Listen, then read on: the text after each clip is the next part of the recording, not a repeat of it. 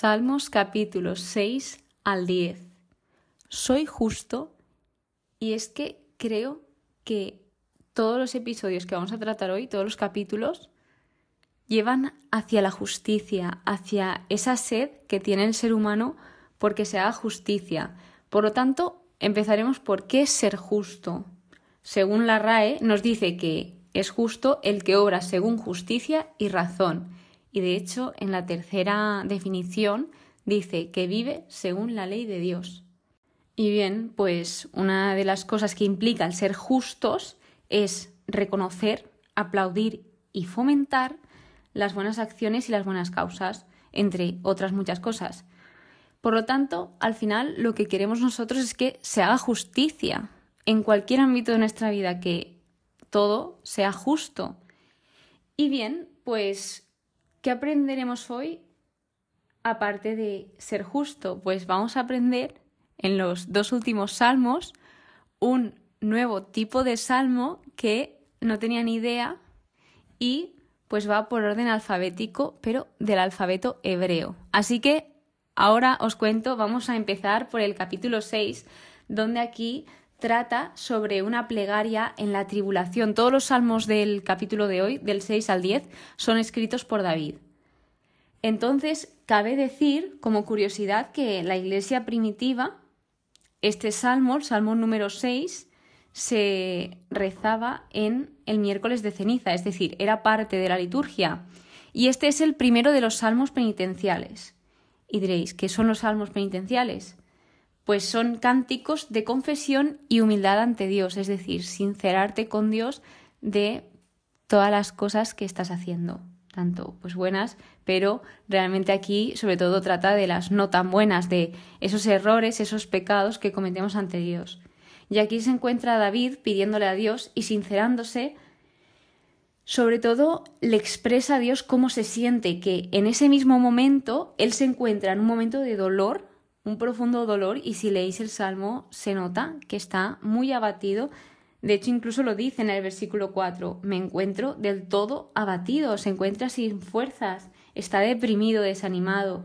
¿Y realmente qué está haciendo? Pues en ese momento tan duro para él, le suplica a Dios para que su castigo fuese aliviado porque también se sentía mal por lo que había hecho, por haber pecado, porque al final el pecado lo que hace es separarnos y alejarnos de Dios, y es algo que nosotros elegimos voluntariamente, porque al final tú eres libre de tomar cualquier decisión, e incluso pues las no tan buenas.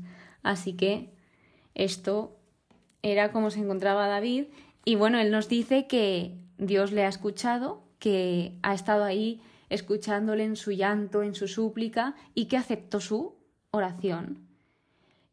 Algo más que comentar de este salmo es que Dios castiga al creyente por amor corrector y no por enojo, que esto aprendimos que Dios nos castigaba no para destruirnos, porque ¿cómo va a querer nuestro Creador destruirnos y cosas malas para nosotros? No, Él nos castiga para corregirnos, porque hay algo que mejorar en nosotros y porque algo hemos hecho mal al final, pues cuando éramos pequeños, nuestros padres también nos castigaban porque hacíamos cosas mal y eso nos ayudaba a intentar no volverlo a repetir, que había veces que lo seguíamos haciendo y otras veces que ya no lo volvíamos a hacer. Luego, otra cosa a destacar de este salmo es que también habla como de la otra vida y había una incertidumbre, porque en el Antiguo Testamento la comprensión de la otra vida era muy turbia, no tenían nada claro. En cambio, cuando vino Jesús, ya éste aclaró las cosas, pero en este momento pues tenían esa incertidumbre, esa inseguridad. Luego dice, nuestras lágrimas se entienden incluso cuando faltan palabras. Y David seguramente muchísimas cosas no las expresó, no están escritas de todo el dolor que sentía, sino que Dios también estaba ahí escuchando sus lágrimas igual que escucha nuestras lágrimas. En el capítulo 7, este se titula La oración del justo perseguido, donde aquí, pues, me ha gustado mucho leerlo porque David quiere que se haga la justicia, quiere que, pues, quien sea justo que se le recompense al injusto, que se le castigue y se le corrija. Entonces él, a pesar de que como que sabía que estaba haciendo las cosas bien, o por lo menos lo estaba intentando, él le dijo a Dios, si hay en mis manos injusticia, y luego dice, júzgame, Señor, según mi justicia, conforme a mi integridad. Es decir, esto es de valientes, decirle a Dios, mira, Señor, si algo estoy haciendo mal, castígame o júzgame para que yo así lo corrija. Si soy yo el injusto, ayúdame, Señor. Y bueno, pues luego nos dice en el versículo 12 que Dios es juez justo, tardo a la cólera, pero un Dios que castiga cada día. Es decir, que finalmente sí, Dios es amor, Dios está contigo, Dios te acompaña, pero tenemos que tener muy claro que Dios es justo y a nosotros también nos gusta la justicia. Entonces, pues Él es justo ante todo y luego acaba agradeciendo a Dios su justicia, agradeciendo la justicia de Yahvé. Y en este salmo, para concluirlo, lo que hacía David básicamente era orar para que Dios fuese justo, tanto con él como con el pueblo, con los enemigos. O sea, lo que David ansiaba era la justicia y dice, el hoyo cavado es la tumba del hombre que lo cava. Es decir, aquí se refiere, cuando estaba hablando David sobre los enemigos, sobre pues que tal vez tenían trampas y tal. Bueno, y aquí me estoy refiriendo a los libros de Samuel. Cuando se habla de David, si no me equivoco, era Samuel y pues ahí se ve todo lo que pasó de que muchas veces los enemigos cavan el hoyo para tendernos una trampa y son ellos mismos los que caen en la trampa. Lo vimos en el libro de Esther cuando Amán intenta pues hacer una horca para Mardoqueo, para pues acabar con su vida, y al final acaba siendo él el que es ahorcado en su propia horca. Pasamos al capítulo 8, donde aquí habla del poder del nombre divino. Y aquí básicamente habla de la grandeza de Dios, habla de como ese privilegio que nos ha dado a los hombres, de, de ser hombres, de que Mirad todo lo grande que es el mundo, todo lo grande que es el universo y qué pequeñitos somos nosotros. Si miramos al cielo, si miramos a las estrellas, si miramos a los montes, somos como hormiguitas. Entonces, pues, básicamente esto nos está diciendo David. Dice, ¿qué es el hombre para que te acuerdes de él? El hijo de Adán para que de él cuides. Aquí nos está transportando a Génesis. Y aquí, pues, también David se refiere a esa pequeñez insignificancia del hombre, pero al final también remarca esa importancia que tenemos de que dice, ya ve, Señor nuestro, qué glorioso es tu nombre en toda la tierra. Y aquí está alabando a Dios porque pensó en el vasto dominio que Dios le había dado al hombre. O sea, al final, el hombre es quien se encarga de cuidar pues de, del mundo, de los animales, de la naturaleza, etcétera, porque somos los únicos que estamos hechos a imagen y semejanza de Dios y tenemos conciencia. Entonces Dios nos hizo un ser superior.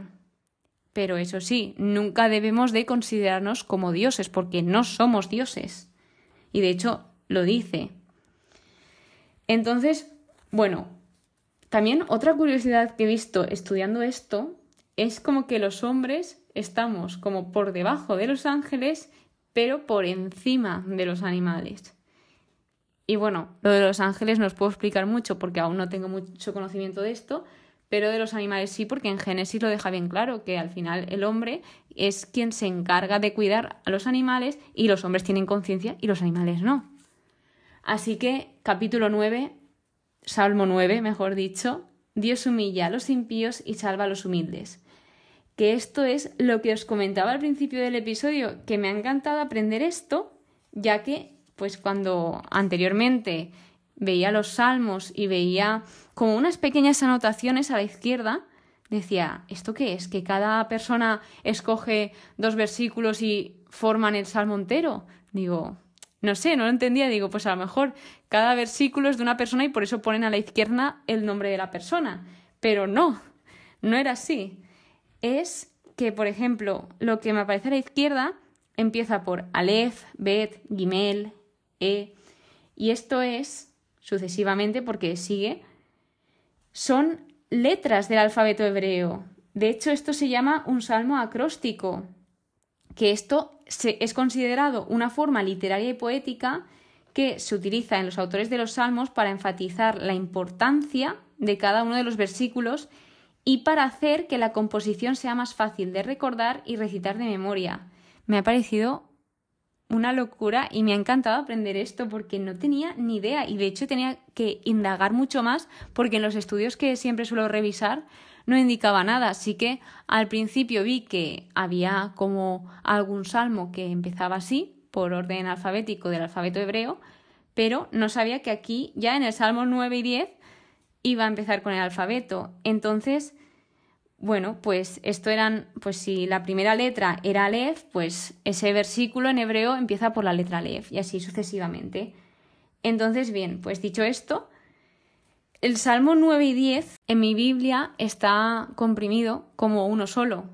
Y sí que he estado investigando y suele como comprimirse generalmente, pero sí que es verdad que hay Biblias que lo separan. De hecho, en mi Biblia pone Salmo 9 barra 10, pero luego a la hora que empieza el 10 sí que indica que es el 10 y empieza por el versículo 1, 2, 3 y luego los que le siguen pues me indica que es, por ejemplo, el siguiente salmo pone Salmo 11, pero me pone entre paréntesis 10 porque depende de cómo lo miremos, si englobamos el Salmo 9 y 10 como un solo salmo, pues el siguiente entre paréntesis es el 10, pero realmente es el 11 porque estos han pasado a ser uno.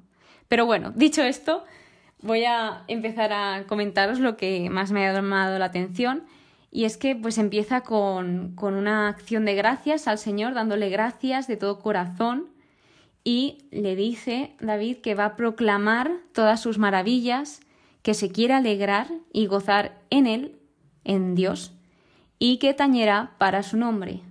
Altísimo le llama, altísimo. Aquí se refiere a Dios como altísimo. Entonces quiero hacer un hincapié a cuando dice voy a proclamar, porque se hace énfasis en este, en este salmo a proclamar las grandezas del Señor, a pues seguir dando testimonio de lo que Dios hace en nosotros y lo que vemos que Dios hace en los demás. Luego habla sobre los enemigos, sobre los injustos que son derrotados y que David se da cuenta de ello, de que Dios le está protegiendo de sus enemigos, de que están siendo derrotados, porque sabemos que David no tenía a mucha gente junto a él, o sea, poco a poco se le fue añadiendo gente, pero al principio eran muy pocos y de hecho, pues eran como los que menos pensaban que iban a conseguir algo, ya que pues era gente pobre, gente que estaba muy mal, incluso gente con depresión, etcétera, que no pasa nada, pero claro, tú ves, por ejemplo, a una tropa enorme y a estas personas que como que las veían desfavorecidas, pero al final ganaron estas personas. Y bien, luego Yahvé juzga y sentencia a los pueblos con rectitud, es otra de las cosas que aprendemos, y dice en el versículo 11, confíen en ti los que conocen tu nombre, pues no abandonas a los que te buscan, Yahvé. Aquí reconoce que Dios sigue ahí, que no nos abandona y que incluso aunque estemos angustiados, que nos escucha, que aunque seamos la persona más pobre del mundo, que Él está ahí escuchándonos y ayudándonos en todo momento, que no estamos solos. Y luego dice, no quedará descuidado el pobre para siempre, la esperanza de los desdichados nunca se frustrará. Entonces aquí lo que hace es reconocer esa justicia que Dios hace con el hombre, independientemente de cómo sean. Especialmente aquí se dirige a los pobres, pero al final, pues invita a esos pobres, que también podemos ser nosotros, a seguir confiando en Él y a que Él no nos abandona.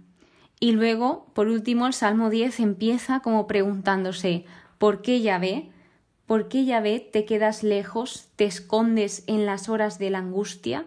O sea, aquí es como una persona que siente lejos a Dios, lo siente lejos ya que ve que los malvados, como que los injustos, como que obtienen todo a su favor. Es decir, y esto nos pasa, nos ha pasado a todos día a día, de pensar, ¿cómo puede ser que esta persona, con los actos que comete, consiga todo esto y que a mí me pase todo lo otro? Como refiriéndose que todo es injusto, que como a, a los que obran con el mal les pasan cosas buenas y a los que son buenos les pasan cosas malas. Y te aseguro que esto es un error que tenemos todos porque se nos dice y se nos repite que Dios es justo y que Dios hace justicia y aunque no lo veamos, Él está obrando. O sea, no se olvida de nada, tanto de ti como de mí como del otro. Entonces, pues aquí seguiros comentando que da la sensación de que pues el malvado, repito, triunfa, tiene la victoria y el desvalido piensa que Dios se ha olvidado de él. ¿Dónde está? ¿Dónde está Dios? O sea, ¿cómo a mí me siguen pasando todas estas cosas y a los injustos les pasan todas esas cosas buenas? Entonces dice, el desvalido en ti se abandona, tú eres el auxilio del huérfano. Y luego de esto se vuelve a alabar a Dios, diciendo, Yahvé es rey por siempre, por los siglos. Y luego dice en el versículo 17, el deseo de los humildes tú escuchas, Yahvé confortas su corazón, les prestas atención para hacer justicia. ¿Qué comentaros de aquí? Pues algo que he visto en el estudio es que, primero, Dios prepara nuestro corazón, luego, Dios sugiere oración, paso número tres, escucha lo que se ora y responde la petición, que esto también lo podemos tomar como aprendizaje de cada salmo. Entonces, pues básicamente este último salmo es cómo oprimen los impíos a los pobres y necesitados pero que al final, a pesar de esto, siempre se hará justicia, incluso aunque muchas veces no seamos conscientes de ello. Así que espero que este episodio te haya hecho reflexionar sobre esta pregunta que te lanzaba al principio sobre ¿soy justo? ¿Pienso que soy justo? ¿Qué estoy haciendo bien? ¿Qué no hago tan bien? ¿Qué puedo corregir de mí? ¿Le puedo pedir a Dios que me corrija? Entonces, pues con esas preguntas os dejo reflexionando. Muchísimas gracias por escucharme de verdad, de todo corazón. Espero que paséis muy buen día y que Dios os bendiga.